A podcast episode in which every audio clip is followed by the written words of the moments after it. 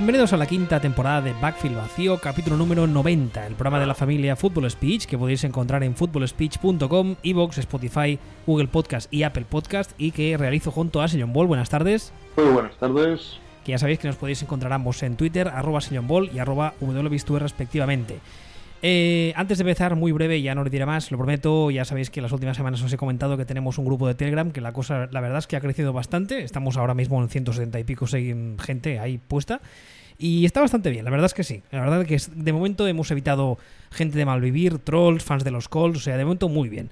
Luego Dios dirá, así que si queréis os apuntáis y si no, pues oye, que os den morcilla. Dicho esto, hoy os traemos el último programa de esta eh, serie especial que hemos estado haciendo con nuestras predicciones eh, over and under de cara a los balances de los equipos eh, para la próxima temporada, que insistimos, a día de hoy parece que va a darse. Luego Dios dirá, pero bueno. Y hoy nos queda el último programa donde analizaremos la AFC y la NFC Sur. Ya sabéis que tenéis en el 86, capítulo 86, la AFC y NFC Este, en el 87 la Oeste el 88 es el especial por el contrato de Mahomes, el 89, que fue el del anterior, la AFC y NFC Norte, y hoy el programa 90 será el último con la AFC y NFC Sur. Antes de empezar, ya probablemente con dicho con la mandanga. Eh, tú me querías comentar algo al respecto del tema de Patriots, que en las últimas horas eh, ha habido ya varios jugadores de algún que otro equipo, pero especialmente de Patriots, lo cual nos llama mucho la atención, que ha decidido optar por no jugar esta temporada debido al virus, debido al COVID-19. Ya sabéis que hay una especie de cláusula que permite a los jugadores, si no van a jugarla, si prefieren no jugarlo, por motivos de salud, por motivos familiares, lo que ellos consideren, decir, oye, mira, no, yo no voy a jugar. Estos jugadores, una vez se declaran, digamos, no elegibles, no pueden volver en toda la temporada. Eso que quede muy claro, no es como la injury reserve o cosas así, si tú dices ahora, no, mira, yo he decidido por la salud de mi familia que no voy a jugar, porque, por ejemplo, el otro día estaba leyendo en la NBA hay un jugador, eh, no, no recuerdo cuál, porque yo la NBA la sigo poquito, relativamente, relativamente, importante que ha dicho que no va a jugar porque el hijo tiene una enfermedad eh, pulmonar, creo que es, y como no quiere arriesgarse, pues eso. Pues si se da el caso y los jugadores dicen de NFL dicen que no quieren jugar, van a estar fuera toda la temporada, pase lo que pase, incluso aunque el equipo llegue a playoff. Y como decíamos, las últimas horas, las últimas apenas 24 horas de Patriots, eh, ya van como 4 o 5 jugadores que de repente dicen, oye, mira, yo no voy a jugar. Y nos huele un poco raro, ¿no? Bueno, es, extraño. Es, es, extraño y es extraña la coincidencia de que la mitad de los jugadores que han dicho que, que pasan de la temporada sean de Patriots. Pero yo entiendo que esto es un poco de momento una coincidencia que hayan caído muchos hacia este equipo y que no tiene más vueltas. O sea, no creo que, que Belichick le haya dicho a Don Hightower, oye, que, ¿sabes qué? Que si tienes dudas, que no vengas. Que así firmamos a, con tu dinero, firmamos allá Debe un Clowny. No creo. Mm, ya, sabes, ya, mm. ya sabes lo que dicen en esta vida, ¿no? Piensa mal y acertarás. Sí, pero bueno, hasta cierto punto. También también hay veces que, si piensas mal de todo, lo que eres es un jodido paranoico, ¿no? Entonces, eh, pues, pues, bueno, pues no tiene no tiene mayor misterio, ¿no? Que, que, se, perdón que te corte, ¿sabes? Hay una película de Mel Gibson que parece que el tipo está ido y que creen conspiraciones con Julia Roberts y que al final resulta que tenía razón. Y hay una frase en esa, en esa película que dice, el hecho de que seas un paranoico no significa que no te estén siguiendo. Sí, no, a ver, no es de mis películas favoritas de Richard Donner. ¿Sabes cuál es, no? Por eso. A ver, por favor, si te acabo de decir que es de Richard Donner. Ah, claro. No, es de mis películas favoritas de Richard Donner. Eh, niños y millennials, véanseme el primer Superman para saber lo que es eh, un actor haciendo de Superman y lo que y lo que era el personaje Superman antes de que lo destrozara Zack Snyder. Y Mm, en cuanto a todo este tema, sí que creo que, es interesante mencionar varias cosas. Cuando un jugador deja de decide no jugar esta temporada, pierde, lógicamente pierde el dinero. Y en consecuencia, el equipo recupera ese espacio salarial. Es decir, en un equipo que no tiene un duro, llega un jugador y dice, pues yo no juego. Automáticamente el equipo dispone de ese dinero para, contratar a alguien, ¿no? En el caso de Patriots es interesante porque no es ninguna novedad, es un equipo que es un equipo de los que desde hace bastantes años ya más buscan los agentes libres veteranos para firmar por ellos a ver si les cae el anillo, ¿no? Entonces, eh, habrá que ver si hay algún tipo de movimiento. Cuando antes he mencionado a un Clowning no era no era baladí, realmente es, uno de los agentes libres bestias codiciados y tal que, que quedan por el mercado. Lo que pasa es que yo tampoco me volvería muy loco porque lo primero que tienes que hacer cuando te dimiten cinco jugadores es fichar a otros cinco jugadores para, esas posiciones, básicamente. Sí, que jueguen de lo mismo, estaría bien. No, es porque yo sí que he leído las últimas horas, tenemos tenemos no sé cuánto dinero para fichar más gente libre y. No, no. Lo que tienes ahora mismo es un boquete como el cráter de Tunguska cuando cayó el meteorito. ahí donde estaba Hightower, por ejemplo. Ahí tienes que poner a alguien. Se te acaba de largar también un tackle. Tendrás que hacer algo con. ¿Tienes un tackle en casa para ponerlo ahí? ¿O tienes que usar un tackle? En el mejor de los casos, si el tackle lo tienes en casa, vas a tener que firmar un tackle suplente. O sea, no. Todo ese dinero no aparece de la nada diciendo, ¡Wow! Ahora tenemos dinero para fichar. Tienes dinero para fichar, pero también tienes los agujeros, ¿no? Es algo un poco también que lo he leído bastante sobre Patriots. Vamos a tener 50 millones para fichar. Colega, si el año que viene tienes 50 millones para de espacio salarial y eres el único, eso es porque lo que no tienes es jugadores a bajo contrato. O sea, vas a tener que ponerte a los jugadores como un desgraciado. O sea, esos 50 millones irán bajando. Sí que es verdad que, probablemente el año que viene haya mucho veterano cortado y, y tal para, encajar en el, en el cap. Pero pues digo que las cosas, el espacio salarial siempre equivale a agujero de me faltan jugadores en el campo. Y lo más importante, ¿pasa algo raro en Patriots o es coincidencia? Para mí es coincidencia. Bueno, pues dicho eso, ¿te parece que vayamos con los últimos que nos quedan, que son eh, la AFC y la NFC Sur? Para adelante. A ver, en primer lugar, vamos a empezar con la AFC Sur. El eh, cuarto clasificado para nosotros eran los Jacksonville Jaguars con un over-under de 4,5. Aquí tenemos una discrepancia bastante importante. Yo les he puesto un balance de 7-9, eh, quizás es verdad que fui generoso, y tú les has puesto un balance total de 2-14. a ver, ya sé que tú el experimento Garcho Mincho este no te lo crees, pero ¿te lo, ¿te lo crees tampoco? Pues es que no es que no me lo crea, o sea, es, un equipo que va a hacer tanking. Sí, ¿tú, ¿tú crees que van directamente a hacer tanking? ¿Pero qué van a hacer? ¿Pero dónde van? ¿Pero tú te crees que hay alguien en Jacksonville, en los Jaguars, que salga... O sea, es que y el padre de Yasmin, el, el jaque este, que no sé... el Shaka, Khan. exactamente, el Shere Khan este va a salir y va a decir eh, nosotros vamos a ganar.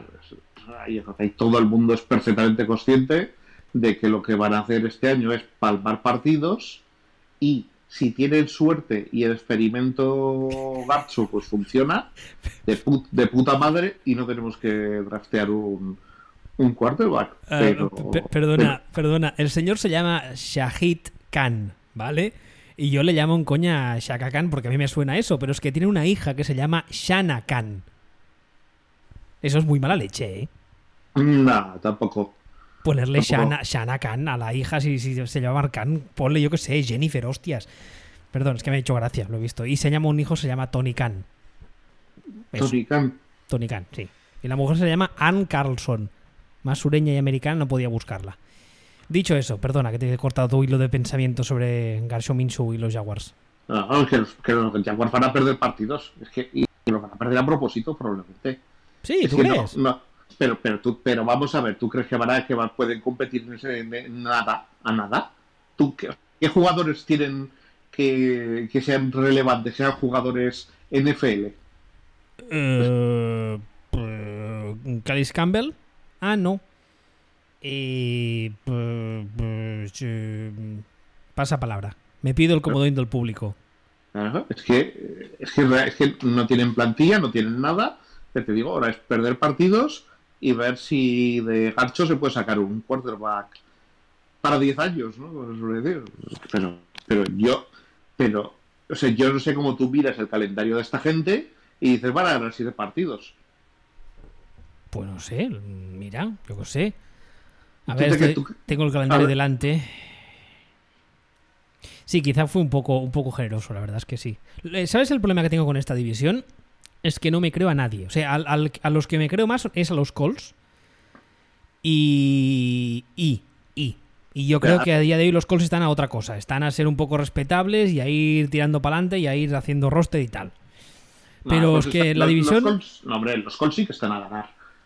Pero el. Pero, pero estos. O sea, es, o sea, ¿tú te crees que estos Jaguars van a plantarse contra, contra tus chicos de Houston y les pueden ganar. bueno, Hombre, Vamos a ver, vamos a, vamos a ver. Vamos a ver, que por muy flojetes que te parezcan los Texans, hay una diferencia entre ser flojete y ser la última mierda que cagó Pilatos. ¿Qué, fino eres. No, ese homenaje a, a Manolo Preciado, que es a quien le escuche esa, esa expresión. Entonces, eh, eh, ¿Dónde? ¿Qué? ¿Cómo? Imposible. Imposible. Eso. ¿Tienes el calendario? Tengo el calendario, sí. Mira, a ver. Eh, eh, empiezan recibiendo a Indianapolis, van a Tennessee, reciben a Miami, van a Cincinnati, luego van a Houston, seguido, y reciben a Detroit, y luego tienen el Bay. Y luego van a Chargers, reciben a Houston, van a Green Bay, reciben a Pittsburgh y a Cleveland, van a Minnesota, reciben a Tennessee, van a Baltimore, reciben a Chicago y van a Indianapolis. La verdad es que sí, es un calendario bastante complicado, ¿eh? Fíjate, a mí, pues te voy a decir otra cosa. A mí me parece un calendario de mierda y, y aún así, dos partidos van a ganar. Hombre, de mierda tampoco, ¿eh? Tienen ahí un stretch de Chargers. Eh, vamos a decir Houston, va. Chargers, Houston, Green Bay, Pittsburgh, Cleveland, Minnesota, Tennessee, Baltimore. Después del bye, queda unido, ¿eh? Ya, pero compáralo con otros calendarios que hemos hablado. No, sí, no, no, es de los peros, eso está clarísimo. No sé lo que, lo que cuando digo calendario de mierda no quiero decir que esté chupado. Lo que quiero decir es que eso no es el, el peor Viura que te puedes encontrar enfrente y aún así, es que dos partidos. Para mí es el candidato máximo junto con los Bengals para, para el uno del pick. Y, y lo peor que pueden hacer es no interiorizar que son eso. Creerse, creerse que juegan a otra cosa, a otra guerra. No, creer que, bueno, a lo mejor competimos en esta división. En lugar de dos partidos, hacen un poco la tontería, ganan. O sea, el peor escenario para ellos es: Garcho no funciona, es una mierda. Y como resulta que gano, en lugar de ganar dos partidos, gano tres o cuatro, ya se me escapa el número uno del draft ese es el, escenario de pesadilla y, les puede pasar. y, no todos los años alguien que hace esa idiotez tiene la suerte de, de, que tú a tu vecina Lola se, se, rompe entero por todas partes como si fuera un Playmobil al que le arrancas el cuerpo y la parte de arriba y entonces baja un poquito del tráfico y lo puedes coger. Como en Deadpool 2 cuando, cuando Juggernaut le parte en dos. Más o menos. Que por cierto, eh, del amigo tú a tu vecina Lola, eh, ya han empezado con la campaña, a lo que yo llamo campaña, se ha subido a un árbol. Que es de entrada, no, no, no, no, no va a jugar nunca de la vida este año, todos los años sentadito entre algodones, al cabo de unas semanas. Bueno, habrá que ver, ¿no? Habrá que ver el training camp, pero en principio no tiene posibilidades. Al cabo de unas semanas. Bueno, depende si el chaval nos muestra buenas cosas. Al cabo de unas semanas. Esto es una competición abierta y ahora ya estamos en la fase. Eh, puede que juegue pronto. Guiño, guiño. Bueno, pues ahí a ellos. Yo le veo titular la semana 3, ya verás tú. A ver, sería una imbecilidad. Ten en cuenta que, que, tú tienes ahí un quarterback, que es Ryan Fitzpatrick, que o es, es como mínimo un titular mediocre, aceptable, eh, pasable, en realidad malo, pero no es lo puto peor o, si lo consideras suplente, es el mejor suplente de la liga. teniendo en cuenta que tienes eso, sería una imbecilidad. Pero bueno, allá, allá ellos. No sería, los Jaguars. no sería los tampoco. Jaguars, Perdona. ¿eh? No, que digo, no sería tampoco la primera vez que eh, Miami hacen estupideces. Tampoco sería. Nos sorprendería, ¿no? Pero llevan un par de años haciendo las cosas con, con un plan y con sentido. Ya, hijo, pero Y- la, la cara tira al monte. Mm, Bueno, o no. O sea, la cabra, la cabra tira al monte hasta que el señor que conduce la cabra es otro que lo tira al monte. O sea, ¿tú te acuerdas la franquicia de mierda que eran Patriots hace 30 años? Sí, eran un chiste. Está. Y ahora son. ¿Tú te acuerdas la franquicia de mierda absoluta que eran Packers hace 30 años? Justo No. antes, de, justo antes, antes de Fabre. Justo antes de Fabre, sí. Con, ah, ¿cómo se llamaba? Ah, Magic, ah, ¿cómo se llamaba? El, el apellido del cuerva que había justo antes de Fabre. Mike Johnson, sí. Eh, no, le llamaban Magic no sé qué, no me acuerdo. Entonces, que la cosa digo que los, los equipos. Y bu- bueno, y de, de Niners podemos hablar largo y tendido. Niners se tiraron Ni- a- Ni- años apestando también. pero no apestando, sin dura broma. O sea, Niners es, eh, es un ejemplo claro de que al final depende de. El coche anda en función de quien lo conduzca. O sea, si el que lo conduce lo sabe llevar por, por la pista, pues ganará o, pero- o no ganará la carrera, pero va por la pista. Entonces, y, y Jaguars es un poco esto. Jaguars tiene que ir por su pista. Tiene que, y su pista es llegar el último, pero desarrollar el coche. O sea, llegar el último. Fundamental para Jaguars, saber si Garcho Minshew es un, es un quarterback NFL con el que puedes ganar. Casi más importante que cualquier otra cosa. Saber qué haces con este chaval. Si sigues con él o tienes que conseguir uno nuevo. De hecho, te diría que es objetivo número uno de la temporada. No ganar partidos porque los vamos a ganar. Saber si tienes un problema o tienes una solución en el quarterback. Bueno, pues veremos qué hacen. Si la cabra tira al monte, terminará el año y no sabe, no sabrán qué tienen con Garcho y, y ganarán pues un partido de más y, y no podrán draftear o- a un quarterback de primerísimo nivel como el que viene el año que viene, parece. ¿Cómo- por cierto, ¿cómo se llama este chaval en la vida real? Porque a mí ya solo me sale Garcho. ¿Cómo se llama de nombre? Mi- Minchu, de nombre. Ah, Ga- Garner, Garner es, ¿verdad? Garner. Garner Minshew es. ¿Garner? para mí, sí, para mí es Minchu, escrito M-I-N-T-X-U. A la vasca, ¿no? Oh, perdón, sí, no, no, para mí es Minchu.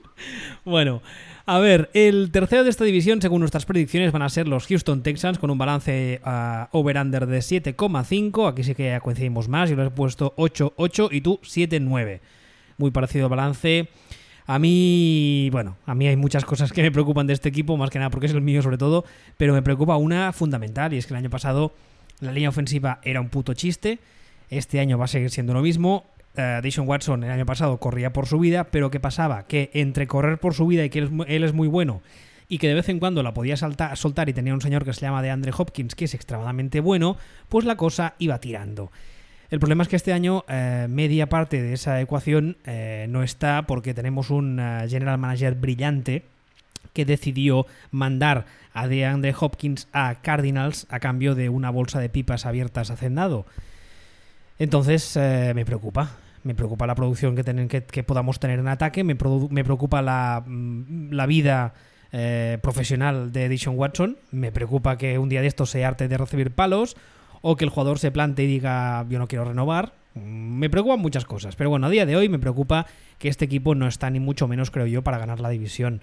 Y menos teniendo en cuenta que Titans en principio van a seguir estando más o menos bien como el año pasado y que Colts, eh, como decíamos ahora de Miami, llevan unos años haciendo las cosas que dices, bueno, vale, me lo creo. Y este año tú decías además que los ves compitiendo, con lo cual Texans, yo les he puesto 8-8 para ser un poco, para, para barrer para casa y para ser un poco positivo, pero no me extrañaría que terminasen por debajo del 50%. ¿eh? No, tampoco. O sea, yo creo que es una división en la que hay tres equipos que van a estar ahí en esa en esa gama del, del 8-8 un poco, un poco bajo, ¿no? Lo que pasa es que es lo que dices tú, eh, Texans, el tema de la línea es bochornoso y no se ha arreglado. Falta este chico y un poco mi sensación, claro, todo esto teniendo en cuenta que de Son Watson es ultra buenísimo, ¿no? Ultra buenísimo. Cuando digo ultra buenísimo, Perdón, un, un saludo a Russell Wilson, ¿eh? que esta semana también hemos tenido que defenderle, que es un poco mismo libro de estilo. Sí, no, iba a decir exactamente eso que acabo de decir. eh, que es un poco Russell Wilson 2.0.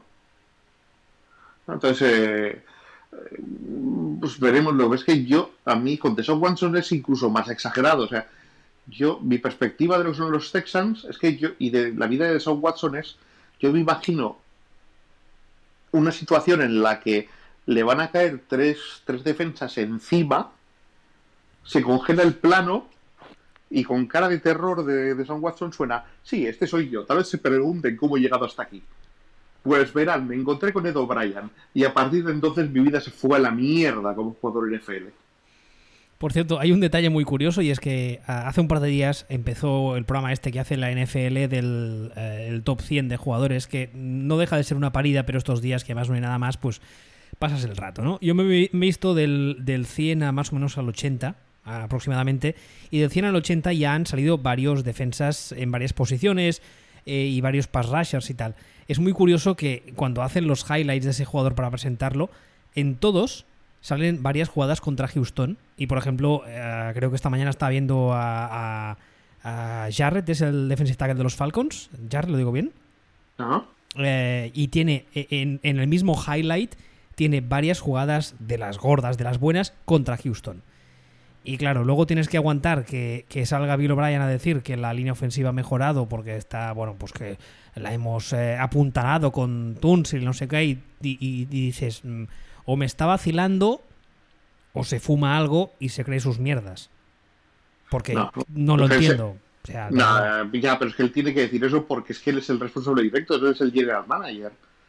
O sea, es que él, tiene, él, está vendiendo su trabajo, ¿no? Que luego que luego Russell Wilson, digo Russell Wilson, que luego Son Watson sea una piñata, pues es una piñata, o sea, bueno, que, bueno, que una piñata. Es, es el tronco ese que ponéis los catalanes en Navidad, que le metéis hostias y cada cosa, que es una de las tradiciones más escatológicas, lamentables, incomprensibles. Al cagatío. Todo eso, ¿no? Es, es como eso, mira, pones ahí una, pones, lo pinta, le pones la camiseta a los Texans y dices, mira, esta es eh, de Son Watson y yo soy un línea defensivo cualquiera de cualquier equipo, plom, y empiezas a dar. O sea, aparte de, estar notablemente más anclado en la realidad que, cualquier otra situación, pues, pues, pues, básicamente es eso. Y, pero eso no te lo puede reconocer el O'Brien porque es suya, es su trabajo. Claro, no va a salir a decir, eh, bueno, la verdad es que la línea sigue siendo una mierda y no la hemos mejorado, porque si dice eso, se arriesga a que el, el dueño del equipo llegue un día, lo escuche y diga, Mm. A ver si voy a tener a un incompetente llevando estas cosas. Que también no haberse dado cuenta antes tiene cojones, pero bueno, sí, ya entiendo lo que dices. Además son muy amigos. El, actual, el actual propietario de facto, que no es el propietario real, porque eh, Bob, Bob, Bob, McNair murió y le dejó la franquicia legalmente a la mujer. Pero el, que, digamos, eh, eh, runs the operations, digamos, en el día a día es el hijo, que es eh, Carl, si no acuerdo, si no recuerdo mal, y son muy amigos con O'Brien. Y aquí tienes uno de los principales problemas. Pero bueno. 8-8 pues yo, 7-9 tú. Eh, mira, repasa. Sí, el calendario. es el calendario porque eso es parte del problema. sí, además el inicio es de película de, terror. Van a Kansas City, reciben a Baltimore, van a Pittsburgh, reciben a Minnesota, reciben a Jacksonville, van a Tennessee, reciben a Green Bay, luego viene el bye, van a Jacksonville, van a Cleveland, reciben a New England, van a Detroit, reciben a Indy, van a Chicago, van a, Indianapolis, reciben a Cincinnati y reciben a Tennessee. Es que claro, el calendario ya para empezar te puedes plantar tranquilamente con un, con un 0-4. Porque tienes Kansas City, Baltimore, Pittsburgh, Minnesota. Sí, o sea, yo lo veo un equipo pues de 7-9 de hecho 8 porque es que el calendario le ha caído nada bien.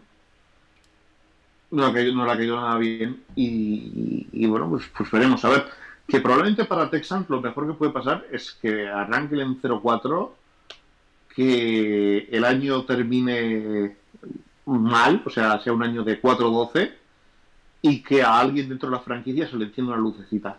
Ojalá. O sea, eso es probablemente lo mejor. Y es dramático cuando de una franquicia tienes que llegar a decir, lo mejor que puede pasar es que el año sea tan malo que alguien se dé cuenta que tiene que prescindir de, del que lleva, el que lleva el timón. Bueno, a veces, a veces es necesario, no solo en los equipos de fútbol, en la vida en general, que las cosas acaben de petar del todo para decir, bueno, pues oye, empezamos de cero y hacemos limpieza. Sí, pero bueno, a ver, es que esto pero no nos confundamos. Eh, hablaba, hablabas de fútbol, también de fútbol del otro. esta no es una situación Ernesto Valverde, de, bueno, pero es que en realidad va ganando. Entonces, ¿por qué lo voy a echar? No, no, no. No. O sea, esto no es en realidad va ganando porque lo voy a echar. Esto es un caso de. Eh, esto es un caso de gana gracias a, a Desmond Watson y en realidad es que no gana.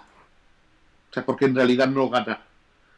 Eh, una de las ventajas o de las suertes que ha tenido Texas los últimos años es que esa división desde hace unos años es una broma. Pero una broma. En una división seria no lo habríamos ganado, vamos, ni de coña. Y en cuanto un equipo deja de ser una broma y es solamente ni fu ni fa, le levanta la diversión, como el año pasado los Titans. o sea, eh, mm, mm, le, eh, tira para adelante por encima de por encima de Texans o empatado con Texans. Y para eso solamente hace falta que, el otro equipo sea mediocre.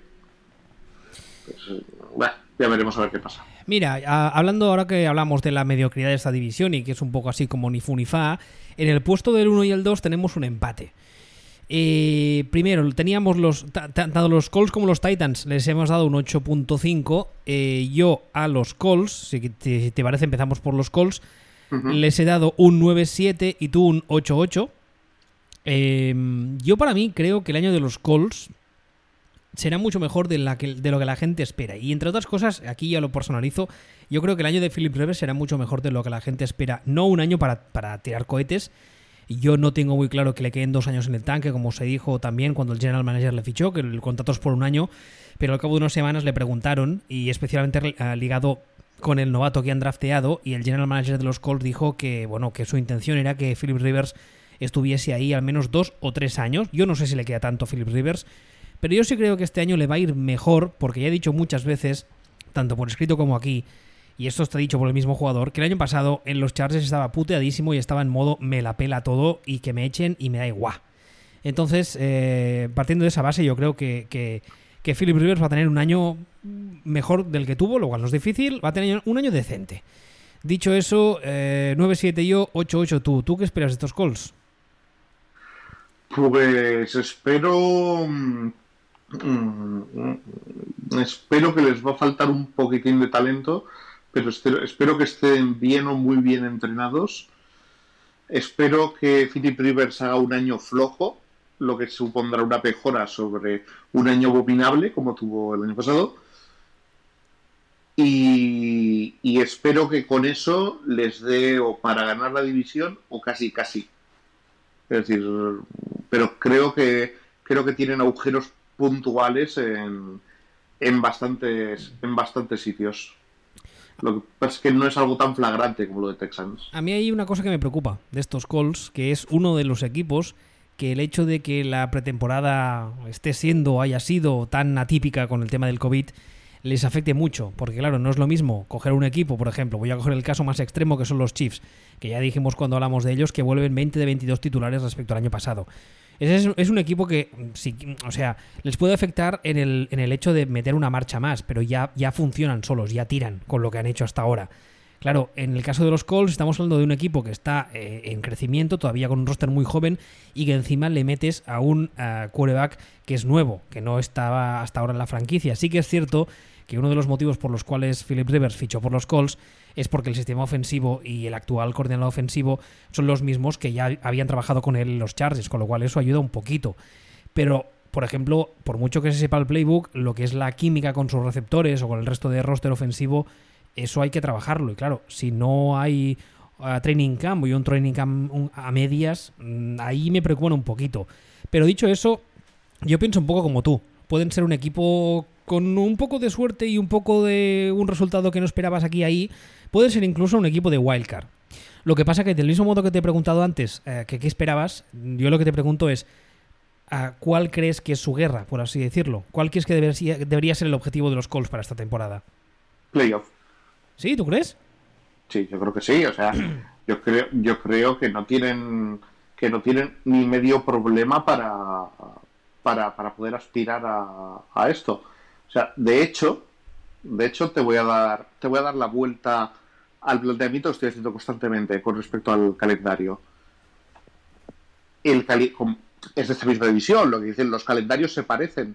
Pero dentro de los calendarios se parecen, a mí el calendario de Colts me parece mejor. Es más, es, es, más asequible, lo estaba mirando ahora justamente. No es tan puto como de Texans, ¿eh? O sea, es, eh, y comparten equipos, lógicamente, incluidos el uno y el otro, pero tiene algún que otro partido más así fácil, asequible, ¿no? Más que los partidos, eh, es las, las franjas que hablamos antes de que Houston empieza la temporada con una franja de cuatro partidos seguidos que son muerte asesinato. Y aquí en el caso de los Colts, evidentemente tiene rivales duros porque como tú decías ahora son la misma división y los rivales van a ser los mismos en otro orden, pero tiene franjas que son un poco más asequibles. Por ejemplo, a ver, déjame que mire.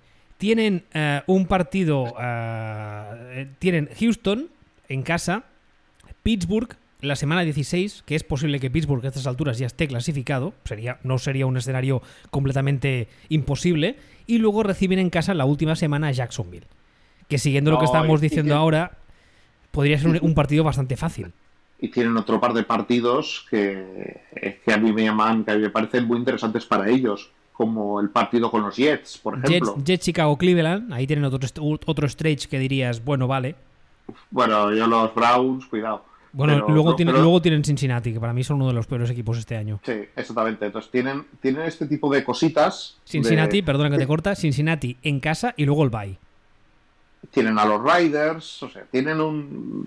Tienen una serie de, de equipos. O sea, yo de hecho, de hecho, sobre todo es que yo miro el calendario de Colts y me cuesta encontrar un partido que diga, este lo pierden fijo. A ver, Hombre, hombre, yo creo que alguno de los de Pittsburgh va a caer. Tiene dos, ¿no? Pittsburgh, no, perdona, tiene uno. El de Pittsburgh la semana. Bueno, depende, claro, porque si la semana 16 Pittsburgh ya llega con un poco la mandanga ya decidida, igual juega a la mitad de la plantilla titular, con lo cual ahí lo tienes de cara. Pero claro, es que es lo que, es lo que estoy diciendo. O sea, partidos de estos que de salida, digas partido perdido. No, quizá el de Baltimore la semana 9. Sí, y está, pero, pero, pero no hay más. No hay, no hay más, no veo más partidos. O sea, hay partidos en los que son inferiores al rival o sí. no son favoritos, digamos. Y, sí, que si el partido lo pierden no dirás, madre mía, ¿qué ha pasado aquí? Pero sí que es verdad que no hay ningún partido en el que tú dirías, me voy a apostar mmm, la casa y los ahorros para los estudios de mis hijos de que los Colts van a perder aquí, porque si ganasen ese partido tampoco te extrañaría. Sí, o sea, a mí me parece que tienen 15 partidos este año en los que pueden y van a competir, o pueden y competir. Y teniendo en cuenta que si algo nos han demostrado Colts y, y, su equipo técnico últimamente es que están bien entrenados. Sí, ahí iba yo también ahora. Termina, termina. Si han tenido 15, si tienen 15 partidos en los que pueden competir, me sorprendería que no compitieran en 15 partidos. Aunque los pierdan, pero que los van a pelear. Ojo porque Frank Reid, eh, que ya dijimos en su día cuando salió de Filadelfia, que en Filadelfia quizá era entre comillas el bueno, Uh, desde que llegó a estos Colts, cada año es un equipo que ha ido a más, sobre todo al principio, cuando todavía era un equipo con poco talento que perdían partidos. Era un equipo, mmm, lo que decimos siempre, ¿no? Que te daba la sensación como de ser un equipo serio, que competía, que luego la falta de talento hace que no ganes, pero que al menos les ves en el campo y no son el ejército de Pancho Villa, que están ahí, están a lo que están. Hombre, es que los, los Colts, la, la putada descomunal claro. de. Eh, eh, de todo lo que rodeó a, a Andrew Luck y a la división de Andrew Luck, digamos, eh, eso es un rejo. De, de, de, eso no se te recupera una franquicia. No, no, y, y, no, solo, no solo él lo ha conseguido, sino que me da la sensación que a día de hoy es, y con mucha diferencia del segundo, el mejor entrenador de esta división. Para mí el, el segundo sería Mike Bravel, que creo que es un tío, lo que se suele decir esto que tú también lo, lo habrás oído, de que es un uh, players coach, ¿no? Que es un tío que se lleva muy bien con sus jugadores, tiene una relación muy, muy honesta con ellos, también se dice de Andy Reid. Pero en cuanto a nivel de X's and O's, yo creo que Frank Reid le pasa la mano por la cara a Bravel, que es un tipo que sabe hacer dos o tres cosas muy bien, pero Frank Reid te sabe hacer varias bien. Puede ser, Bravel también, yo entiendo que es un perfil de entrenador es un perfil, creo que lo hemos comentado, comentado una vez, eh, comparable a lo que sería Ron Rivera. Eh, un tío serio, pero un tío que necesita unos coordinadores, sobre todo en ataque, que, tengan autonomía y que sepan lo que hacen, ¿no? Entonces, y el hacer de papel pitufo en el, en el vestuario con, su corro rojo y su metáfora de la sociedad comunista, ¿no? Perdona, ¿y ese, y ese bigote que me lleva de policía de pueblo? Sí, sí, sí. Ese bigote de policía de pueblo come donuts, del típico policía que en high school podía llegar a mucho pero se rompió y no fue nada, que además ha bulto como una puerta. Hay, un, hay una expresión que, que escuché varias veces en Estados Unidos para hablar de ese tipo de gente, que era gente que, que picked in high school, que es gente que que tocó techo en el instituto. Sí, señor. Pues, y, me, ah, encanta esa expresión. Sí, señor. Es el típico, el, típico personaje de película de pueblo pequeño americano, ¿no? Que se cuenta las batallas de que yo apuntaba maneras y tal. Pues ese es Mike Bravel, que ha acabado de poli, que no le toques los huevos porque no le apetece mucho trabajar. Ese es Mike Bravel, con todos mis respetos. Pues estoy viendo las reuniones de instituto en las que en las que ponen de fondo Tears for Fears para que la gente baile si es que alguna vez alguien ha podido bailar Tears for Fears. La gente recuerda el Club de los Cinco y hay émulos de Mike Bravel por todas partes. O sea, eso yo creo, eh, eso, eso es la América profunda que ha votado Donald Trump. Ah, ni, un, solo negro en esa reunión de instituto, por cierto. ¿Te parece que pasemos al, al, último equipo de la división, que precisamente son los Titans? Eh, nosotros les hemos puesto también, como decía antes, 8-5, empatado con los Colts. Yo les he dado 10-5, tú les has dado 7-9. a ver, aquí varios temas a tratar. El año pasado eh, yo creo que todo los funcionó de película. La línea ofensiva fue de las mejores de la liga. Derrick Henry tuvo un año brutal. y Tannenhill de repente eh, se sacudió un poco la etiqueta de draft bust, de perdedor, etcétera. básicamente porque yo creo que los Titans supieron entender de una vez por todas qué tipo de jugadores y lo que podían pedirle y lo que no.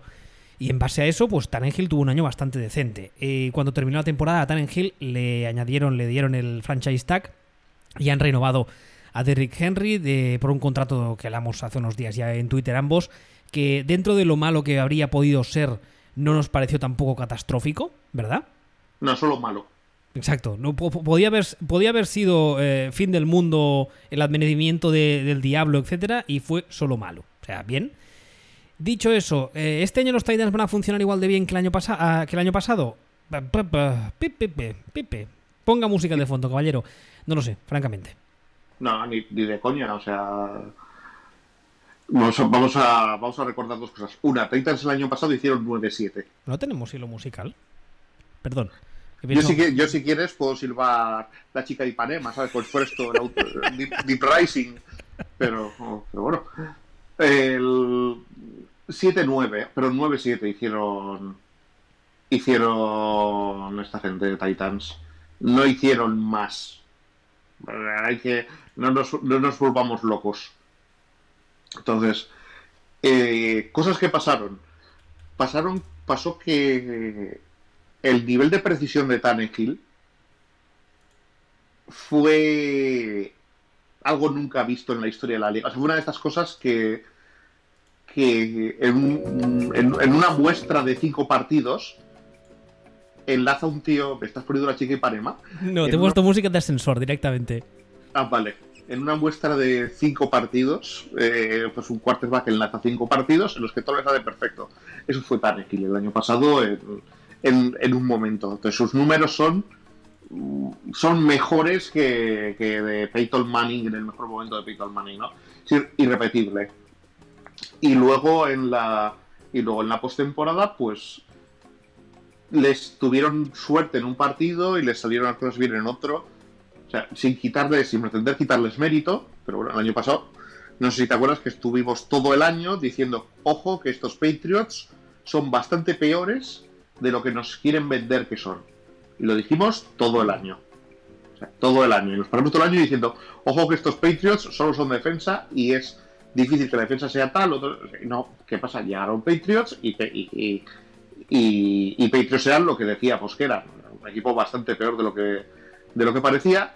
Y, y sí que es verdad que Ravens pusieron un huevo contra ellos pero, pero yo imagino que este año van a llegar los equipos y van a decir, pues mira, ¿sabes qué? Ah, no me, no me vas a correr por encima.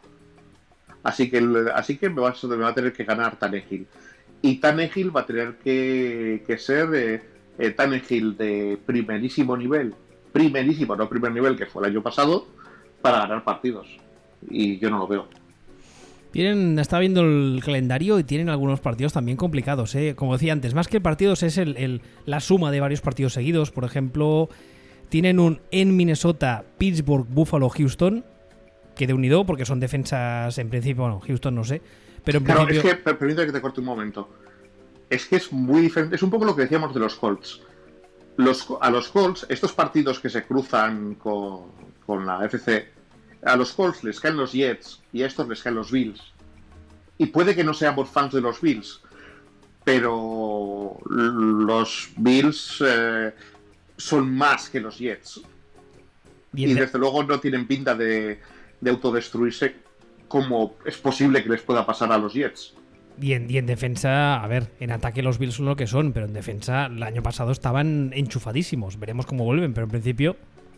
Sí, por eso te digo, pero que, que dentro de lo que se parecen los calendarios, los matices del calendario son muy favorables para Colts en comparación con, por ejemplo, eh, lo que estamos viendo por el calendario de Titans. ¿Te gusta la música de ascensor? Uf, no especialmente. Si me pones música de ascensor, pues me dignas, si no alguna cosa que tiene nivel. Pero no me pongas esas mierdas de. Eso es música ni de ascensor, eso es música de he llamado a Movistar y me llevan teniendo 50 minutos a la espera para arreglarme el puto router. He entrado en YouTube y he puesto música de ascensor directamente. Bueno, Elevator Music. Y me ha puesto una que dura como 10 horas seguidas en loop. Mira, mira, que ni eso. Coges, entras, me buscas Music for Airports de Brian Eno Joder, y me macho, pones eso. Qué, qué, nivel, madre mía. Ese, ese CD, por cierto, lo tiene mi madre. Se lo compró, ¿Qué? sí, se lo compró hace años. Eh, estuvo años buscándolo y al final lo encontró. Sí, sí, sí, sí. Que tú me estás diciendo que tu madre tiene el disco de música para aeropuertos Eno Sí, señor. y tú has salido así. Yo he salido así, ¿has visto? Eres, eres adoptado. que va. Si yo me he creído con los vinilos de Billy Joel, por eso es leo tan majo, ¿qué te crees? Con los vinilos, millennials, buscad en Google lo que es un vinilo, anda. Ah, ¿Te parece que digamos algo más de estos de la FC Sur o pasemos directamente a la FC, eh, perdón, a la NFC Sur? No, podemos, podemos pasar. Vale. A ver, de la NFC Sur, el primer, perdón, el último en este caso clasificado según nuestras predicciones serán los Carolina Panthers con un uh, over-under de 3.5. También aquí coincidimos bastante. Yo los he puesto 4 victorias y 12 derrotas y tú les has puesto 3-13. En los Panthers, eh, bueno, este año ya sabéis, se decidió, se decidió, bla, bla, decidió prescindir de Cameron Newton. Luego, aparte del tema que ya sabemos cómo ha acabado, es que se trajo a, Teddy Bridgewater y además se ha contratado a un nuevo entrenador que viene del college y que antes de llegar a la NFL tuvo los dos últimos, digamos, eh, periplos universitarios donde estuvo, que fueron con bastante éxito. En los dos cogió un programa de la nada y lo convirtió en un programa ganador. Y en ambos casos, eh, digamos que el, el, blueprint fue el mismo. Durante el primer año y el segundo la cosa fue horrible, luego me, y luego ya la cosa lo petó.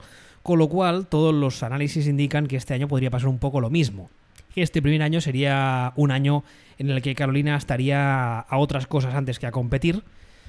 Y que el año que viene ya, ya Dios dirá, ¿no? Si hay año que viene, porque este ritmo igual termina el mundo, no sé, no sé qué pasa. Bueno, dicho eso, 4-12, 13, 3-13. Te pregunto un poco, aparte de no tanto lo que crees que van a hacer, que ya está claro con el balance que le hemos dado a ambos, sino un poco lo que te decía ahora. ¿Cuál crees que es la, la guerra de Carolina este año? Yo para mí lo tengo muy claro. Mm, Yo lo asemejo mucho lo que se tiene más talento a lo de los Jaguars. Sí, para ti son otros Jaguars estos Panthers. Sí, para mí. O deben serlo. O sea, es. Eh, eh, el problema que tienen, para mí, estos Panthers, es que yo creo que ellos no se dan cuenta de que son otros Jaguars.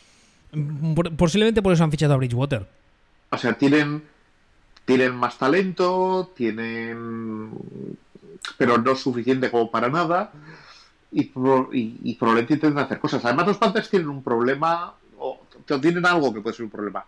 Y es que yo creo que su head coach va a querer ganar partidos. ¿Sí? ¿Tú crees? O sea, parece una tontería porque todos los head coach pues, quieren ganar partidos. Pero yo creo que este eh, head coach va a querer ganar partidos de verdad.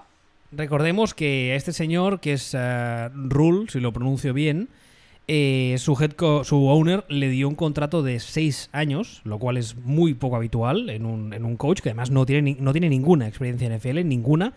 Es un hombre que cuando todavía no había fichado, incluso estaba sonando esos días para los Giants y que al final decidió fichar por, Caro, por Carolina, cuando además creo recordar que todos teníamos como bastante claro que iba a fichar por Giants y de repente de un día para el otro eh, le, presentaron en Carolina. Fue algo un poco raro. ¿Y tú crees que con ese contrato de seis años, teniendo en cuenta que él trabaja de esta forma que ya contaba antes, este año va a preocuparse, entre comillas, de ganar partidos? Yo creo que sí. O sea, yo creo que sí porque creo que ellos no se dan cuenta de que no les da. O sea, yo creo que ellos miran, miran el roster y dicen, joder, Christian McCaffrey. Bien, ¿no? Hostia, eh, Bridgewater el año pasado lo petó en, los Saints. Estuvo muy bien.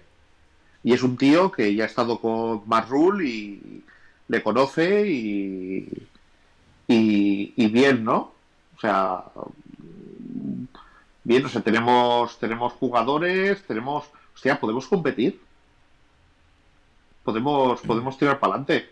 No, o sea, no, no, no puedes, o sea, no, no te, no te hagas pajas, no, no te da.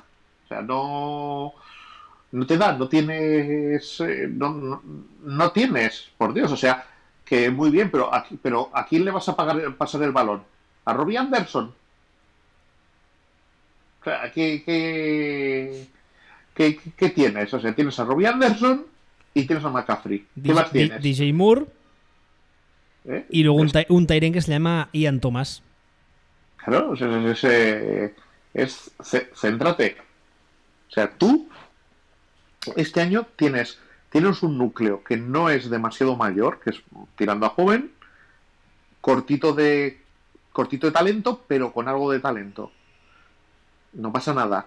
Instala tu sistema, pierde partidos, el año, que el año que viene consiguen más talento, más jugadores, y, dirás, y, y, si Bridgewater mm, funciona, porque esta es otra, o sea, hay que tener en cuenta que Bridgewater eh, o sea, hay que tener en cuenta que Son Payton tiene muchas limitaciones eh, como head coach eh, en el aspecto defensivo, pero en el ofensivo es top, absoluto. Es, muy, muy, muy top Son Payton. Entonces, que, que Bridgewater lo pete en el sistema con, con Son Payton no se traslada directamente a que Bridgewater lo vaya a petar en otro sistema con, con el que rule en este.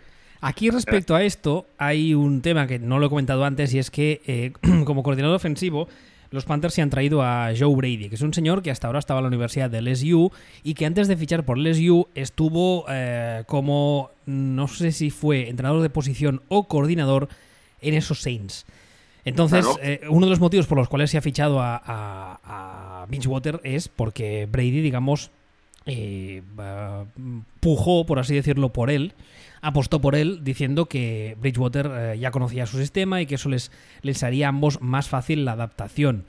Pero es lo que tú dices. Eh, el hecho, o sea, el, el, alumno de Sean Payton no tiene por qué ser Sean Payton en ambos, en ambos lados del balón, tanto en la banda como en el campo.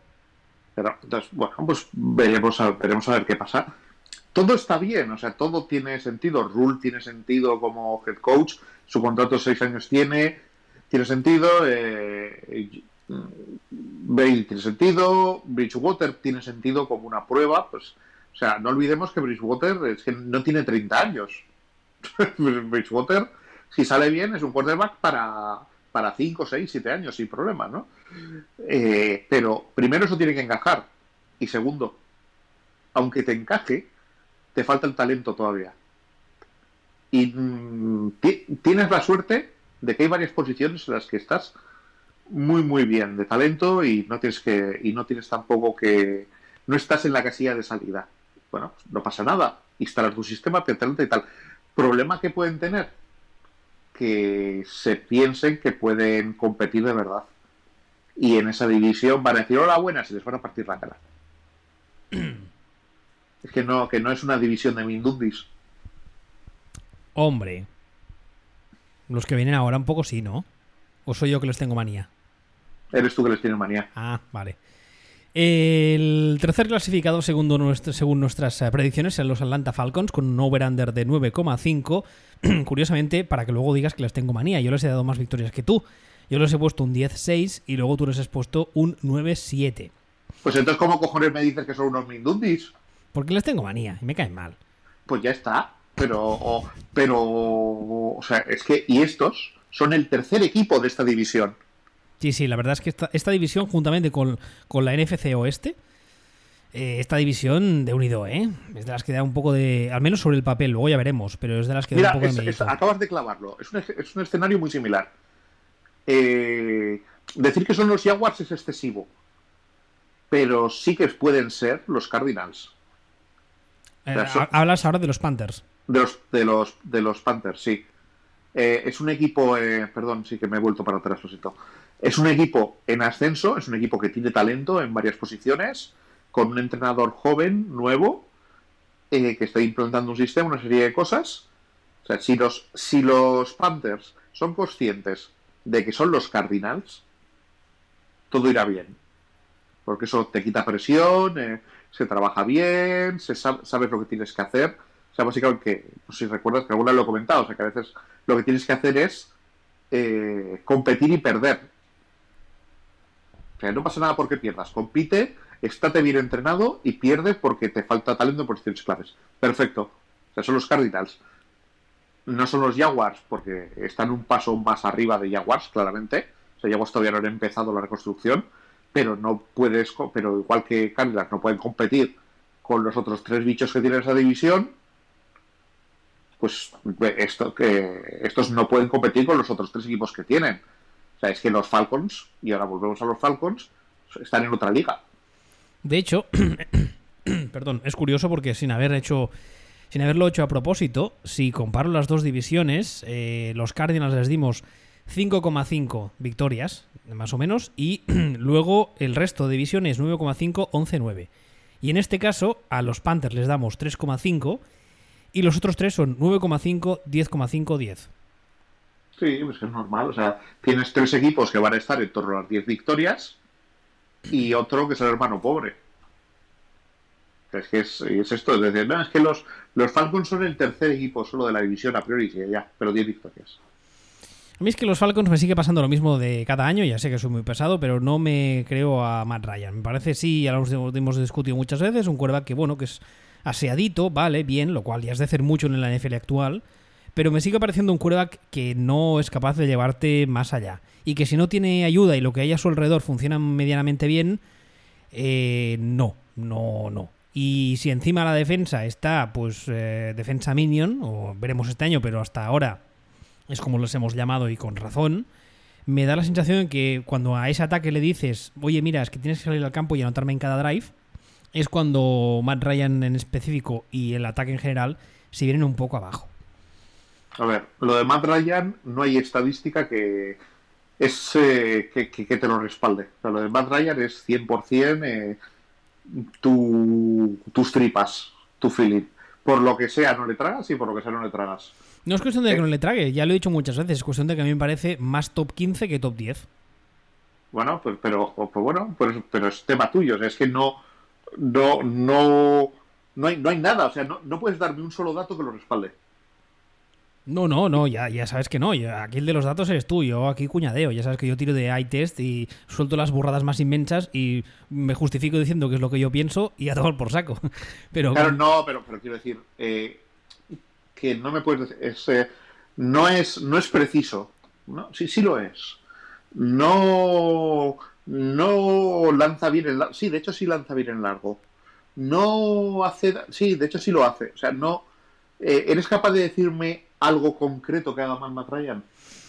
Tengo la sensación de que en los momentos eh, de presión en los que todo el mundo sabe y él mismo sabe que la cosa depende un poco de él, porque al fin y al cabo es el cuerda, que es el tipo, en teoría, de ese ataque que cobra más, más o menos, eh, la presión puede con él. Es la sensación que he tenido toda su carrera. no tiene, no tiene un descenso de rendimiento fuerte en, en partidos que estén en menos de 7 puntos en último cuarto. Ya, pero es la, es la sensación que tengo. Quizás no lo Ya, hace, ya, ya. no lo hace, no lo hace eh, extremadamente mal y no comete errores de bulto, no te lanza una intercepción cuando te estás jugando un drive, mierdas de esas. pero te completará pases, pero tampoco te lanzará pases de touchdown cuando la situación está ahí pendiente. Es la, la sensación que me ha dado, además, no es que digas, no, es que llega un punto en el que de repente me cae mal, no, no, es la sensación que he tenido desde que empezó. Yo para mí es el novio de tu hija y no lo tragas y no lo tragas. ¿Sabes? O sea, le estás a nada de ponerle en, un, en una máquina de estas de... En una Un máquina de la polígrafo. verdad, polígrafo, polígrafo. y, ¿sabes? Y preguntarle, eh, ¿se arrepiente usted de aquella foto con ropa interior femenina? ¿Este también ordeña gatas? Probablemente. Eh, No sé, no sé, igual ya digo, ya yo lo reconozco, igual es manía mía, ya lo sé, pero ya no sé, mira, pues oye, pues, pues no sé, pues eso, pues es manías mías, yo qué quieres que te diga, Pues a mí no me gusta, no me acaba de. Sí, por eso te digo que eso, que no nos vamos a poner de acuerdo en la puta vida. No, no, no, con este caso no, o en otros quizá te digo, bueno, vale, pero en este no, no me gusta, ya está. Algo más que añadir de los Falcons. No, sí, Por sí, cierto, un, un peque- un pequeño inciso. Eh, en el quarterback igual no nos ponemos de acuerdo, pero en el entrenador sí. ¿A ti te gusta? No. Vale. A mí también, No, me- también me parece increíblemente sobrevalorado y que con este roster mm, tengo la sensación de que otro habría sacado un poco más. A mí me parece que efectivamente que tiene... Justea, justea mucho. que tienen roster.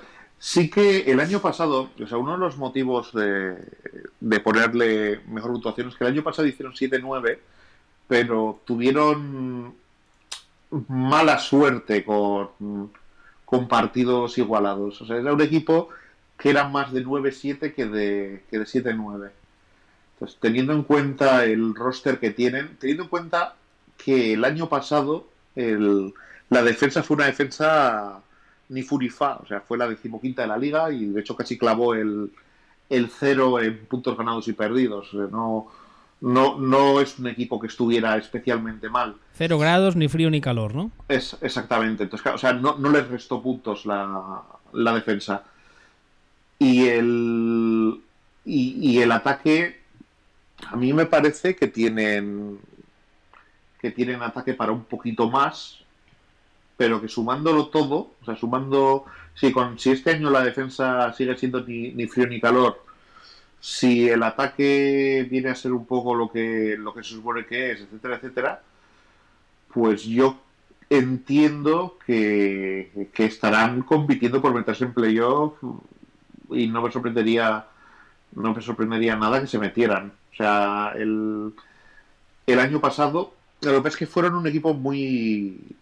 O sea, sobre todo para mí, para mí el ascenso lo tienen que tener en ataque. O sea, porque igual que tú puedes ser, que este equipo es un equipo que ni frío ni calor en defensa es normal, con estos jugadores, que tú seas el duodécimo equipo en ataque no me parece suficiente. ¿Sabes? La- el problema que tengo con, con Dan Quinn es que no me parece un tipo brillante en, en and O's. O sea, me parece un tipo, bueno, vale, mm, mm, correcto.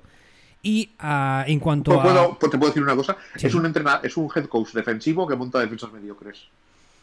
Vale, pues, pues, pues, ah, peor aún. Pero es que además, eh, a nivel, a nivel de, de, ah, gestión humana, por así decirlo, eh, antes hablábamos de Bravel. Que yo creo que Bravel es un tío que todos tenemos claro sin, sin, sin tratarle en persona, por lo que vemos y lo que leemos, que sus jugadores a- atravesarían una pared por él. Sí, Y en el caso de Dan Quinn es como, está ahí, bueno, vale, no le ves que nunca se enfade mucho, tampoco le ves nunca muy contento. Bueno, ¿sabes? Es un poco como, meh. sí, yo a ver, sí que tengo la sensación de que de que el ascenso, o sea, de que Rahim Morris, que es el coordinador defensivo este año de Falcons, sí que sí que tengo la sensación que, ya estaba, que es un punto positivo, o sea, creo que la, que la mejora de defensa de mierda a defensa normalita descansa, descansa mucho sobre el rol de head coach asistente que ha llevado varios años últimamente Rahim Morris en este equipo. O sea, creo que. Y el CI y este año ya es directamente el coordinador defensivo. O sea, creo que eso es un progreso. Eh, y creo que Dirk Cotter, que es el coordinador ofensivo, Es que esa es otra, esa es otra macho.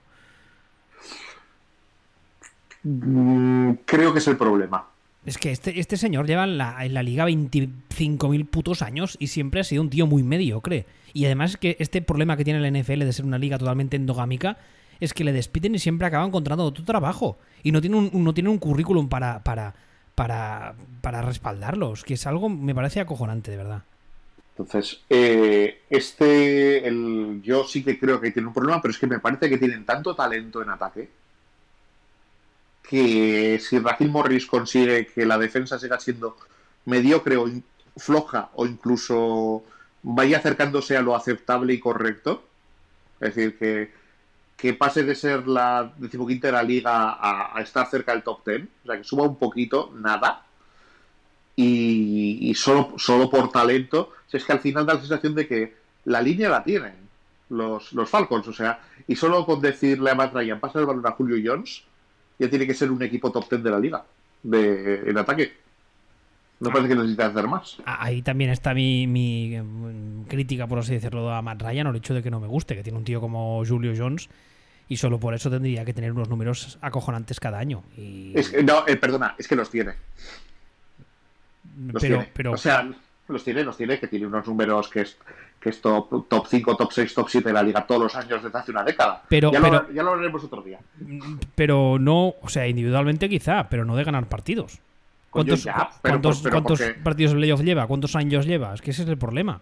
Coño, ya, pero es que eso pues igual que igual que Roger solo tiene un anillo y no, y no por culpa suya. Pero si tú le hubieses puesto a Julio Jones a Rogers, ¿qué hubiese pasado? No sé, pues supongo que, pare- que parecido a lo que puede pasar si a Rogers le pones a Davante Adams. ¿Estás comparando a Julio Jones con Lavante Adams? Davante Adams es mucho mejor corredor, mucho mejor, mucho, mucho, mucho, mucho, mucho mejor de, y me de, de lo que se le da crédito y me sorprende muchísimo que no esté en listas, de, que no salga más en listas más arriba. Pero, pero vamos, que no es que, donde quiero ir a parar es que el, el quarterback no gana él solo. No, ah, mucho ya, menos. ya- ya lo sé ya. Bueno, da igual porque ya es lo que tú decías antes, no nos pondremos de acuerdo. A mí no me cae bien y ya No, no ya, ya- lo sé, pero bueno, sencillamente, una vez ha tenido coordinador ofensivo de verdad eh, eh, Matt Ryan y pasó lo que pasó. Sí, sí, tuvo un año ultra mega top. Y desaparece Shanahan de la ecuación y vuelve a ser el tipo medianías gris que siempre. Sí, vuelve a ser el sexto de la liga, el quinto de la liga. En fin. A eres, ver, eres, eres, o sea, no veía tanta exigencia con una persona desde Luis Alanons hablando de Juan López. Así te lo digo. no he pillado la referencia. No te preocupes, el mejor el inspector Dan. Venga, sigamos. Eh, número 2. Tampa Bay Buccaneers. Según nuestras eh, predicciones, tendrán 10 victorias clavadas. 10. Yo les he puesto un 9-7 y tú 11-5. Eh, deduzco por ese 11-5 que su- tú sí te crees todo el experimento Brady. Yo me creo todo el experimento Villarejo.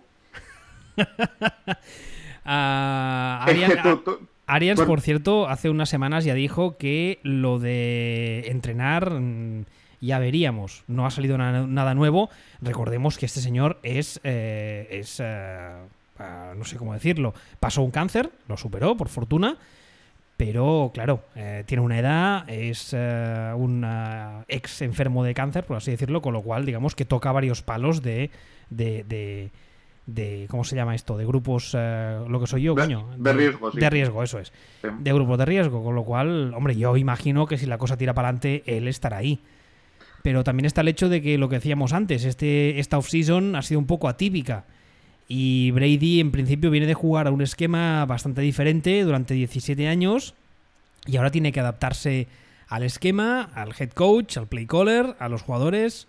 Y a mí me preocupa el hecho de que esta mierda de pretemporada que hemos tenido por culpa del virus no nos impida ver a un Brady, digamos, en, en plena forma. Pero no sé.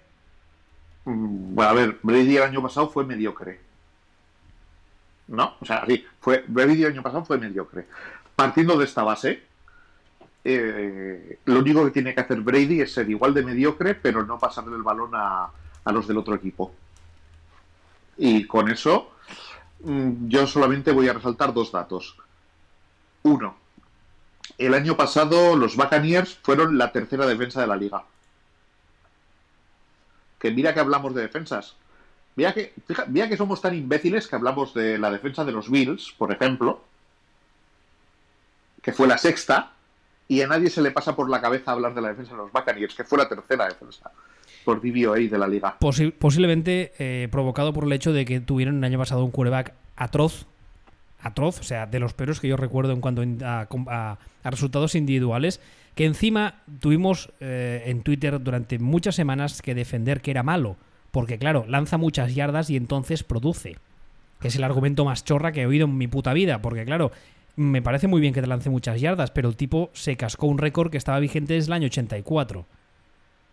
¿Vale? Desde el año 84 que nadie lanzaba tantas intercepciones en una temporada como el señor eh, Winston. Y claro, Ni, Fa- ni Fabre. ni- eh, eh, bueno, o sea, bueno, desde el año 84 y además creo recordar para más Sinri que el último poseedor de ese récord también era un Buccaneer.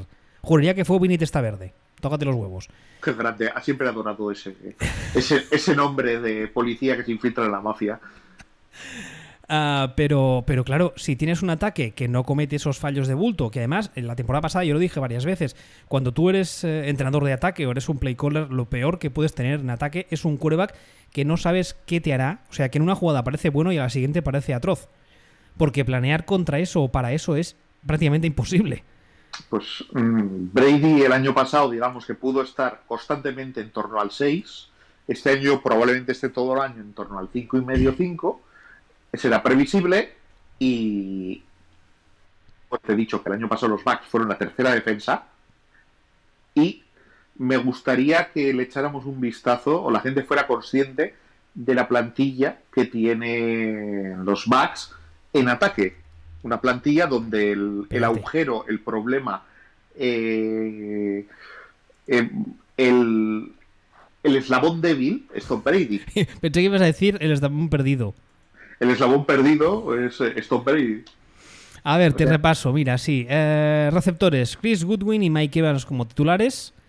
El Tyren Howard y uh, Braid como en. El, el, el, Ty- el Ty End no es el chico, no, el chico este, ¿cómo se llama? Este, estos son, estos son uno- uno, dos. Luego Gronkowski estará como. No sé, de algo. de DJ, probablemente. Pues no sé, estará por ahí en plan, eh, ¿qué tal? Pero bueno, yo creo que algo aportará. Algo. Poquito. Ni que sea. mm, Ni que sea en zona roja. Claro, ahí estamos, porque por mucho que haya perdido peso y tal y cual, eh, las manos yo creo que las seguirá teniendo, la conexión con Brady la tendrá, se entienden, se conocen, con lo cual ni que sea como recurso puntualísimo, pero oye, si aparece, por decir algo, mm, una vez cada tres semanas, pero te gana un primer down o te resuelve un drive o te permite anotar, pues ya es mucho. Es que, insisto, re- repite los, repite los receptores. Chris Woodwin, Mike Evans, que Mike Evans yo creo que en su puta vida tiene un receptor como el- un, quarterback como el que va a tener. ¿Y el tercero? Eh, Justin Watson y Tyler Johnson, dice aquí. Y luego los ¿Al- Tyrants, al- al- ¿Algún equipo tiene mejor grupo de receptores que ese? yo creo que no, porque es que además si le sumas los Tyrants, la unidad de targets, por así, así decirlo, es extremadamente completa y extremadamente competente. Howard y Braid son una pareja muy, muy, muy buena y encima lo que decíamos ahora, Gronkowski está un poco para hacer, pues, pues eh, eh, como, como en las sitcoms de los, de los 80, guest star, ¿sabes? Sí, o sea, Gronkowski sí, es este, este personaje que llaman a la puerta, se abre, Tal cual. aparece Gronkowski y entonces oyen los aplausos del público ficticio. Exactamente, pues eso, eso es Pues Gronkowski. Pues, pues, pues, eh, pues completamente, o sea, es lo que estoy diciendo. Brady y Gronkowski son los malos de ese ataque. Sí, sí, ojo, ojo dato, ¿eh? O sea, Sí. Brady y Gronkowski, lo voy a repetir porque esto es que es, es a ver si esto es como esto es como si Messi ficha por un equipo y dices Messi es el malo. O sea, imagínate cómo es el equipo. No, pues esto es un poco eso. Brady Gronkowski son los malos de, de estos Buccaneers. De ese ataque de los Buccaneers que tiene la tercera mejor defensa de la liga el año pasado. Con un entrenador competente como es Villarejo, que si no está distraído con Corina, pues estará, estará lo que esté. Eh, yo, el único peligro que le veo a estos Buccaneers son las expectativas. O sea, que, Que, que se lo, que se lo crean demasiado. no, al contrario, o bueno, sí, pero la la presión de la gente, o sea, que estén 5-2 y haya un run de a ver por qué han perdido dos partidos. Eso, eso es posible. Ya sabes que la gente es bastante, por norma general, es bastante imbécil.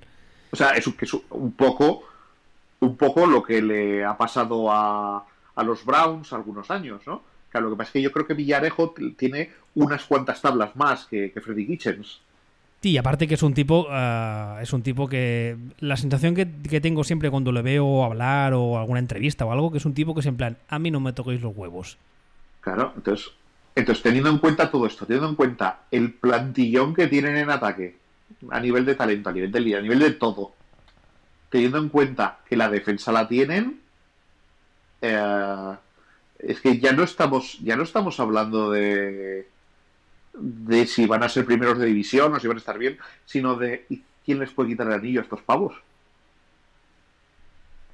Si todo funciona como en teoría sobre el papel parece que, o, debería funcionar, que es un ataque más eficiente reduciendo los errores del año pasado y la defensa más o menos al nivel que ya estaba, no es eso que dices, no, es que tenemos que ver si los fichajes nuevos funcionan, no, no, la defensa más o menos como ya estaba, no tocar nada, que no vayan mucho peor, evidentemente con un margen de mejora y de empeor empeoramiento si tú quieres, de uno o dos puntos para arriba y abajo, pero que no vaya mucho peor.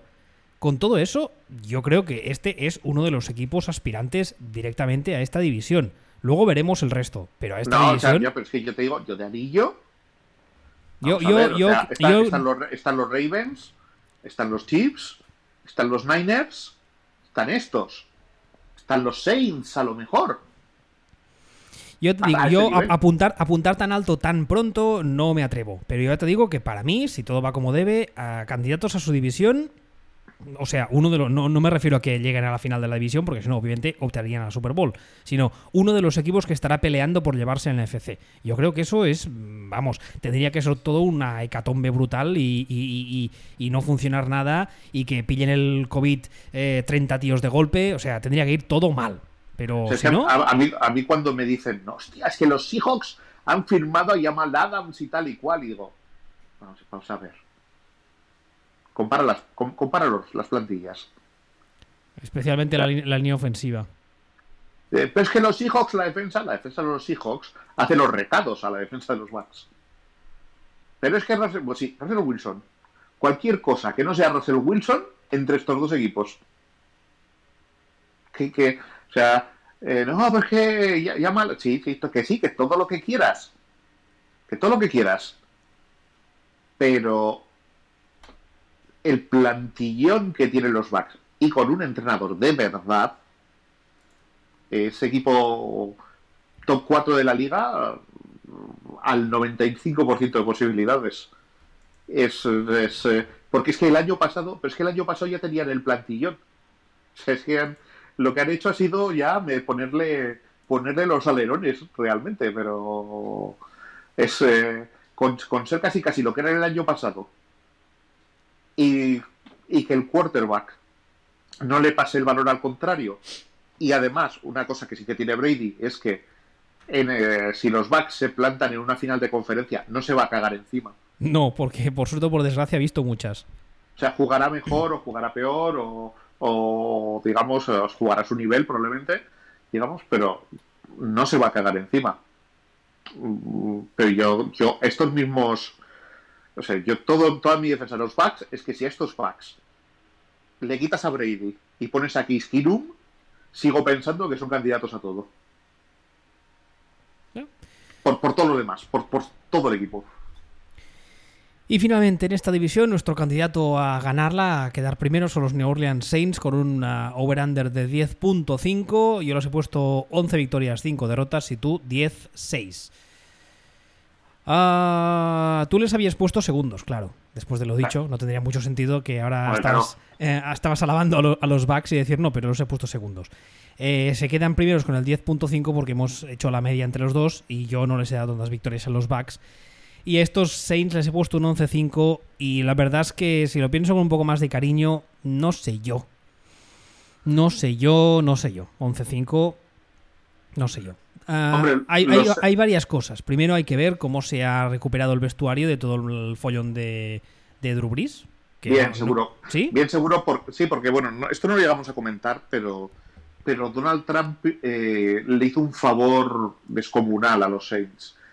En el momento, en el momento en el que Brice rectificó y dijo oh, aquello de la verdad es que he sido un idiota desinformado, eh, tenía que haber pensado más tenía que haberme mirado más las cosas y tal. Entender el punto de vista de los jugadores y hombres negros, porque yo no lo soy y no lo seré nunca, bla, bla, bla, ¿no? Eh, todo ese tipo de cosas. Donald Trump salió y dijo pues Drew se, ha equivocado y no tendría que haber dicho eso y no debería haber rectificado porque todo lo que ha dicho lo ha dicho bien y es una idiotez que haya rectificado.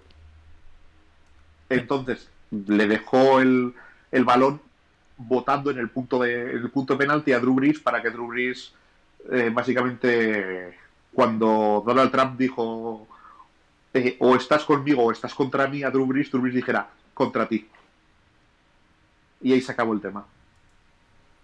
Menos mal, ¿eh? Porque, porque, o sea, tenía pinta de incendio chulo. No, no, es, pero es que se, pero, claro, pero y Drew rectificó, rectificó muy bien, además fue un, rectificó, hizo un mea culpa muy gordo, yo no pensaba que iba a, ser tan así, y justo después eh, eh, Trump dijo aquello de Drew equivocado, mm, no debería rectificar, eso tal, una de bla bla bla bla bla bla bla bla bla es falta de respeto al himno, a la bandera, a, lo otro, a todas estas cosas y tal. Y, y Brice le contestó, poco más o menos, que no me, no me he equivocado al rectificar, me equivoqué antes cuando dije lo otro. Entonces, y si algo sabemos sobre Estados Unidos actualmente, es que, es que Trump es una figura muy polarizante y que y que su porcentaje de voto entre, entre los negros es, de, creo recordar que de un 6%, con lo cual se alineó hacia el otro lado y automáticamente todo queda olvidado. Todo el tema de Brice. Eso, eso no va a ser ningún problema. A mí me preocupa más con los Saints que las defensas que montan los equipos de Son Payton mmm, la mitad de los años son una mierda. Así en fino, ¿no? Sí, sí, sí. O sea, los equipos de Son Payton han montado han montado defensas buenas y defensas abominables eh, de forma que es alternativa. No es, no es. O sea, los ataques siempre son bueno, bueno, bien, muy bien, muy bien, muy bien, muy bien, muy bien y lo que marca el rendimiento de los Saints realmente, como la, el ataque siempre es bueno, es el nivel de la defensa. Y pues, bueno, pues. Pues pues. El año. El año pasado. No, bueno, más que el año pasado. El año pasado estuvo bien, ¿no? Se lleva ya unos años con, con Denis Allen de, de coordinador que, que está funcionando bien. Veremos si lo mantiene pero es eh, pero no me sorprendería que pegara uno de estos bajones años malos de defensa de Son Payton. Y por otra parte está Drew Brees, que... Mira, ahí, ahí, va yo. El año pasado fue el año que se perdió... Uh, ¿Cuántos partidos? ¿Fueron seis? Seis. Y, que, y es que a mí no me sorprendería que el año pasado el rendimiento de Drew Brees fuera bueno porque se tuvo 10 partidos. Exactamente, exactamente. Se perdió seis partidos que le vinieron de perlas para llegar a fin de, a, fin de temporada. Exacto, mucho más, mucho más descansado, con todavía gasolina en el tanque y además mientras él no estuvo, eh, Bridgewater, que este año no está, está en Carolina, hemos hablado, hemos antes de él, eh, mantuvo el equipo, bueno, bien, competitivo y usaron a Taysom Hill como mm, truco de magia puntual. Y este año se ha filtrado desde la organización y han dicho desde el vestuario que quieren darle más balones y que, juegue más como un quarterback eh, más al uso. Lo y confían tanto en él que han fichado a James Winston. Sí, sí, sí, es, bueno. Ah, y luego es eso, han fichado a James Winston, pero en principio, si todo va como debe, el titular será Breeze y el que va a jugar la temporada entera será Breeze. Yo mm, hace unos meses, creo, en Twitter ya puse sobre la mesa que quizá deberían plantearse el hecho de sentar a Brice alguna semana que crean que la cosa no va a ser muy complicada y que llegue a final de temporada como la temporada pasada. Pero claro, ya sé que no lo harán, porque esto no es béisbol. Pero... No, pero, pero deberían. pero deberían, exacto. Ya, se van haciendo cosas que se parecen, quizá no a béisbol, pero, pero sí a fútbol europeo en los en los partidos contra, contra equipos en descenso, ¿no? Pero el, eh, y, tal vez esta sería una de las que deberían, de las que deberían adoptar, ¿no? En, en- en- en NBA también se está poniendo muy de moda, ¿no? Bueno, en Esto es, de- algo, es algo exagerado, pues que Sí, en ¿no? NBA son och- 82 partidos a ver. Claro, evidentemente Más no, es lo mismo, evidentemente. La, la- la carga de trabajo es, es mucho mayor en NBA Y la importancia del partido. Es decir, el- en la NFL son 16 partidos. y casi todos cuentan. Y casi, exactamente, si tú en la NBA de 82 pierdes uno, pues, mira. A ver, Pero- si, si- ¿te parece que repasemos el calendario que tienen esta gente? Sí, sí. A ver, reciben a Tampa Bay, van a Las Vegas, reciben a Green Bay, van a Detroit, reciben a los Chargers, tienen el bye, reciben a Carolina, van a Chicago, van a Tampa Bay, reciben a San Francisco, van, no, perdón, reciben a Atlanta, van a Denver, van a Atlanta, van a Filadelfia de unido, este, este trecho de unido. Hostia, reciben a Kansas City, reciben a Minnesota, van a Carolina. Bien, aquí eh, vamos a algo que, otra cosa que, que- lo tercero que digamos que quería comentar. Tienen un calendario infernal. Sea, tienen los dos partidos para contra Carolina y 14 infiernos. Ese es el que, creo que van a ser un buen equipo, aunque tenga las sospechas sobre la defensa y tal igual, pero es que el calendario que tienen es mandanga de la buena. Hombre, este, ese trecho que comentaba, que además es en un punto que no es, no es tan final de temporada como para decir que hay algún equipo que ya está descansando, pero es lo suficientemente hacia el final como para que tus titulares empiecen a estar tocados, que tienes San Francisco, Atlanta, Denver, Atlanta, Filadelfia, Kansas City, Minnesota. O sea, de unido, ¿eh? Este, Sí, este sí. trecho de partidos es eh, muerte, ¿eh? Muerte asesinato. Sí, sí. Y, y al principio de temporada también, ojito, ¿eh? Tampa Bay, Las Vegas, Green Bay, Detroit, Chargers. Pues sí. Ahí tienes el partido contra los Riders, que probablemente sea el partido que tienes que ganar sí o sí. El, el- el menos complicado, pese a que es viaje ahí, pero en principio no es, muy, Sí. no es mucho problema. Es, es el partido fácil, pero los demás, o sea, aquí ya hemos comentado que, que, eh, en Denver a lo mejor ganas, pero que te van a tocar las pelotas, te van a exprimir para que les ganes. Además está el tema, el tema de la altura, que es algo que Sí. se hace muchos años que se viene comentando para la gente que, que no haga mucho que siga la liga. eh, el hecho de que la ciudad de Denver está en una altura muy elevada y eh, los equipos cuando van a jugar a Denver, que no están acostumbrados a esa, a esa- a esa altura, el tema del, de- de- del- del- no sé cómo decirlo, de la respiración se dificulta muchísimo más y es un, es un rival añadido. De hecho, ah, creo que era un jugador de los Steelers, que no recuerdo si ahora está en activo en el equipo o está retirado o se fue a otro equipo, que durante muchos años, un safety titular, que durante muchos años cuando les tocaba, les tocaba jugar en Denver, esa temporada, ese safety se quedaba en Pittsburgh, porque tenía no sé qué tipo de problema que le ponía en peligro y no podía jugar. Igual, si, el- si encima, si encima el equipo está bien montado, como ya dijimos en el programa que hablamos de ellos, que parece que es un equipo que va a ir a más y que en defensa ya lo estaban de bien montados el año pasado, eh, va a ser un partido complicadete. ¿eh? Y además es que, claro, si está ahí, hasta, yo qué sé, después de un bye o antes de un bye, dices, mira, pero está ahí en medio, que es- vienes de Tampa Bay, San Francisco, Atlanta, Denver, Atlanta, Filadelfia, Kansas City, Minnesota. Sí, sí. O sea, es que ese es el partido fácil. Entonces, eh, el calendario que tienen es jodido, pero jodido de verdad. Mm, Sumas a esto, a la edad de Brice, a... y otra serie de cosas, ¿no? Estamos comentando del rendimiento de la defensa. Mm, O sea, yo creo que son un equipo de playoff. Creo que estarán cerca de las 10 victorias. Creo que no son tan equipo o como pueda ser eh. Sí que creo que en esta temporada en concreto, la, el hecho de que Son Peyton lleve ahí toda la vida y el coordinador defensivo lleva lleve ya cinco años, probablemente les va a ayudar mucho. Eso sí que lo creo. Es un- uno de estos equipos que comentábamos antes que el hecho de que no haya training camps no les afectará mucho, ¿no?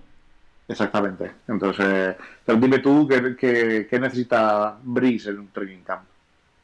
Sí, no, no, no, no, no le hace falta ver mucho playbook porque creo que ya se lo sabe. Exactamente, ¿no? O sea, lo, lo escribió el, eh, en tablillas, en, en papiros, en el Pleistoceno, cuando, cuando empezó en la liga. En los, Ba- en los bajó, bajó del monte Sinaí con las tablas de la ley, ¿no? Era el monte Dijo- Sinaí, ¿no? De las tablas. Eh, exactamente, bajó y dijo, estos son eh, los 15 mandamientos y jugadas que vamos a usar. Estos son los 10 jugadas que vamos a usar. Mandamiento primero, no correrás. Exactamente. Bueno, estos, estos sí que corren a veces, pero bueno. Sí, pero corren, pero mira, pero corren a lo moderno. O sea, corren. Corren a lo moderno. A ver, suelta eso, que luego te tengo que comentar otra cosa respecto a eso. Corren a lo moderno quiere decir que el señor que corre es un señor que en realidad es un receptor más, que puede correr, pero, Ah, es un vale. pero es un receptor más. Entonces, eh, la defensa no sabe qué esperar de, de ese señor y de hecho, como norma general, los, los corredores que reciben sacan más partido cuando reciben que cuando, que cuando corren. Esto es un poco correr a lo, a lo moderno. O sea, es un, es un running back con funciones bueno, que ya habíamos comentado. O sea, al final un running back, hoy por hoy, lo que le da valor es si bloquea y si recibe. Correr, Em, corre cualquiera.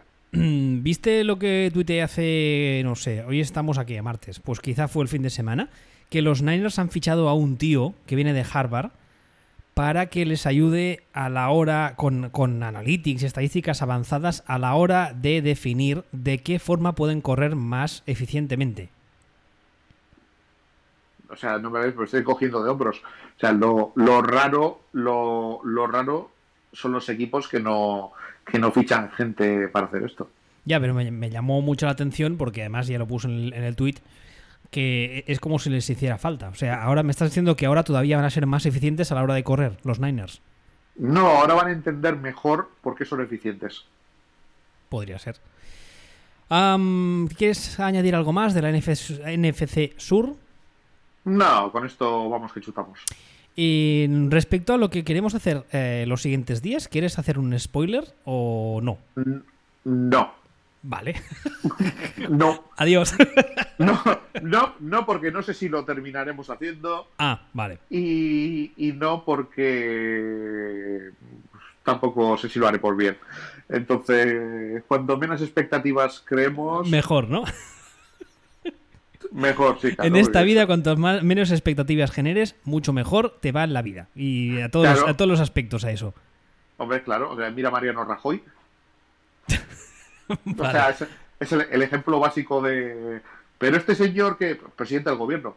Presidente mediocre, tal vez, pero presidente del gobierno, joder. ¿Significa eso que yo terminaré de presidente del gobierno? Serán los siguientes los que decidan quién será eh, el presidente y viva el vino. Vale, pues eh, iba a decir hasta la semana que viene, no, hasta cuando grabemos, que igual es dentro de poco o igual es dentro de más. Y mientras tanto, No, eh, bueno, o sea, a, a por dos sabemos que va a depender de, de cuando mi pareja se arte de repintar la casa y ir a Ikea a comprar y montar muebles. lo más divertido de todo es que cuando termines tú, posiblemente empiezo yo. Joder, qué jodido es. Sí. Mis condolencias. Sí, sí, la verdad que, bueno, en fin. Ah, pues eso, hasta el próximo programa. Hasta luego.